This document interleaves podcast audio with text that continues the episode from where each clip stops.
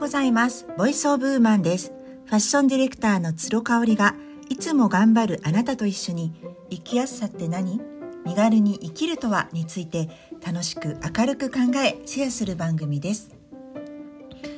はい、えーと、先週の20日のお羊座の新月がありましたね。結構パワフルな新月だったなぁなんていうふうに思っていてあのなぜパワフルかそう思ったかちょっとスピリチュアルな話になりますけれどもあのいろんなね感情がね出てくるんですよね。それはねあのポジティブなもの以外にもネガティブなものもとっても出てきました。で、えっと、個人的に私マイナスの感情を持つこともあの悪いことだとは一切思ってなくってむしろあ私の潜在意識の中にこういうドロドロした感情ってあったんだなっていうまあ本当にただの気づきにしているわけです。まあ、成人君子になりたいわけではなくってまあ幸せになりたいんですよね人って誰もがそうだと思うんですけれどもあのだからこそあの嫌な自分とかえー、マイナスな感情を持ってている自分みたいなものも否定せずに生きていきたいなっていうふうに思っています。であの新月の話に戻るんですけどねやっぱりそのねあのマイナスの感情の代表的なものとしては比較ですね。あの人はあんなに恵まれてていいなとかあの人はこんなんなのに私は全然まだまだダメだなっていうそこまでねあんまり私いつもいつも思ってるわけじゃないんですけどなんかねうわっとこう湧き上がる時があってでカレンダー見るとあもうすぐ新月なんだっていうのがねあったり多いんですよそういうことが。で今回の新月もう23日前ぐらいにそういう感情が湧いてきました。であのー、今ね SNS でインフルエンサーの方がアパレルブランド立ち上げたりジュエリーブランド立ち上げたりあのサロン的なものを作られたりねいろいろされております。であの私自身はあんまり他の方の SNS はあの見ないようにしてるんですけれども、まあ、なんかふと見た時におすすめに上がってきたりとかしてどうしても目に飛び込んできちゃう時ってあるんですよ。でそういう時もまたねこれはね気づきを与えてくれてるメッセージだと思っていてあ私の中に実はこういうモヤモヤがあったっていうのをあ気づかせるために出てきたんだなっていうふうに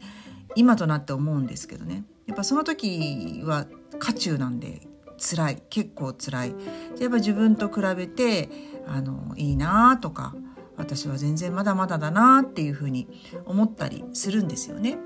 ただあのその解決法じゃないんですけど結局1日経ってですね私ジャーナリングとかをして書き出すようにはしてるんですけれどもあの思うこととしては私が全く同じ状況で例えば資金も潤沢にあってコネもあってコネクションもあってあのねブランド持つとしたらこう影響力のある人たちインフルエンサーの方たちにもう紹介してもらえてぶわっと広がるようなそういうブランドを作りたいの本当にってななるんですよ。でいや私はおそらくそれがしたかったらもうやってるだろうなやってないってことはそれを選択することを自分で決めなかったんだろうなっていうふうにいつもそこに落ち着くんですよ。でスーッとこう比較をしたり嫉妬妬みの感情っていうのが本当に綺麗に流れていくただ完全に消滅したわけじゃなくてまた何かのタイミングで出てくるんですけど結局そうやって持ち越さないっていうかそれを本当に自分のあの考えとして定着させないっていうことを結構気をつけてやってるんですよね。で今回もあのたどり着いた結論としてはですね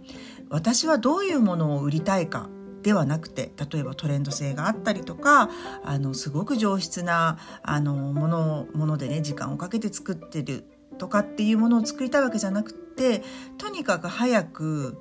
あのファンの方、うん、に届けたいしこういう人に買ってもらいたいからこそ私はあのものづくりをしてるんだなっていうところに落ち着いたんですちょっと分かりにくいかもしれないんですけれどもあの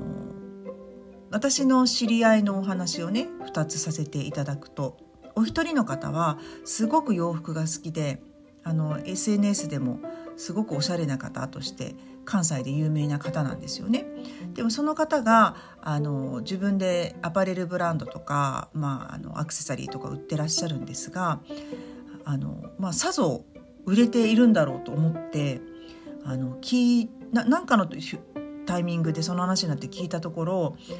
かなりねやっぱり自分がつけたいもの好きなものばっかり作ってるから一般受けはしないということをおっしゃってたんですよね。であのもちろんこだわってるから値段も高くってデザインもニッチすぎてちょっと上級な感じでこうトレンドとかっていうよりか本当に自分がつけたいものをあの作ってるからあのブランドってねやっぱり自分が作りたいものだけ作っててもダメなんだよねっていうことを言ってたんですよ。で私はまあそれを聞いてああなるほどなと思ったんですよね。ただまああのそそこでこう大こ大こけしたとしても、まあ、生活に支障がないぐらいの経済力がある方なんでねもともとご夫婦で仕事されてるし、まあ、だからできるんだろうなっていうふうに思ったんですよ。でもう一人の方はですねその方も関西の方でずっと10年近くあのプチプラのブランドお洋服のブランドを作ってたんだけど自分自身が30代とかになって大人になってきてもうプチプラだけではあのダメになってきたどうしても体型のことを考えたりとかあとご自身がねすごくそのブランドで成功されているのであのお洋服はプチプラだけど持ってるカバンとか靴がすごいハイブランドになってきたことにちょっと違和感を覚えていたっていうことなんですよね。なので少し上質なものを作りたいっていうことでただもう一つこう姉ブランドっていうんですかねあの姉妹ブランドを作るにあたって既存のお客さんが離れていっちゃうことに対してすごく不安を吐露してたんですね。で私はそれもなるほどなと思ってあそういうとこで悩むんだなとただ自分自身が成長していってるわけなのでブランドコンセプトが変わったりとか扱うものが変わったりっていうのは私は当たり前なんじゃないかなっていうふうに思ったんですけどやっぱりものづくりをしてる人ってそこに不安を感じるわけですよね。で結局ねそのあの姉ブランドの方が今は売れているし、えー、そのプチブラの方のもともとのブランドは消滅しつつあるっていうのを聞いてるのでああの彼女はやっぱりやめずにねそこで既存の顧客さんでもういいわよもうそんな高くするんだったら買わないわっていう人のことはもうターゲットとして見ておらず見ることをやめて先に進んだんだなっていうのを感じたんですよね。だからまあ何が言いたいかっていうとですねあのものづくりとか物販って本当にねどこに、えーとフォーカスしてるかオーナーさん自身がっていうのがすごく大事なんですよ。23年限定でブワッとトレンドのものを売ってもうそこで資金を潤沢に作って、えー、やめちゃうあのむしろそのブランド自体はバイアウトしちゃって売ってしまってですねまた自分で新たに何かをするとかっていう考えの方もいると思うし全然それ私間違えてないと思うんですよね。で私自身も、まあ、あのあのラ・ローブ・フルフルっていうブランドをやらせていただいていてここの商品を通じて本当に素敵なお客様にたくさん出会えてるんですね。であ私はこのフルフルの商品を通じて何を得たかったかっていうのはどういう人に買ってほしいのかっていう方にまさしく買っていただいてるっていうもうこのことが本当に素晴らしいな自分の中であのかけがえのない宝物を得たなっていうふうに思ってるんですよね。だから正直あの国産のものでもいいしこれが例えば韓国に行ってバイイングしてくるっていうことでもそんなに私の中ではものすごいこだわりがあるわけじゃないんですよね。ただ今フランスのものを扱っててちょっと他で見ないものばっかりなのでねでお値段もかなり抑えめにあの販売させていただいているのでそこがまああの惹かれてねターゲットの方が、えー、買ってくださっているとお客様がいらっしゃるとそこで私がまた新しいものにあの移行した時にどれだけの方がついてきてくれるかなっていうのが、まあ、あのちょっとドキドキもしますし楽しみでもあるっていうところですね。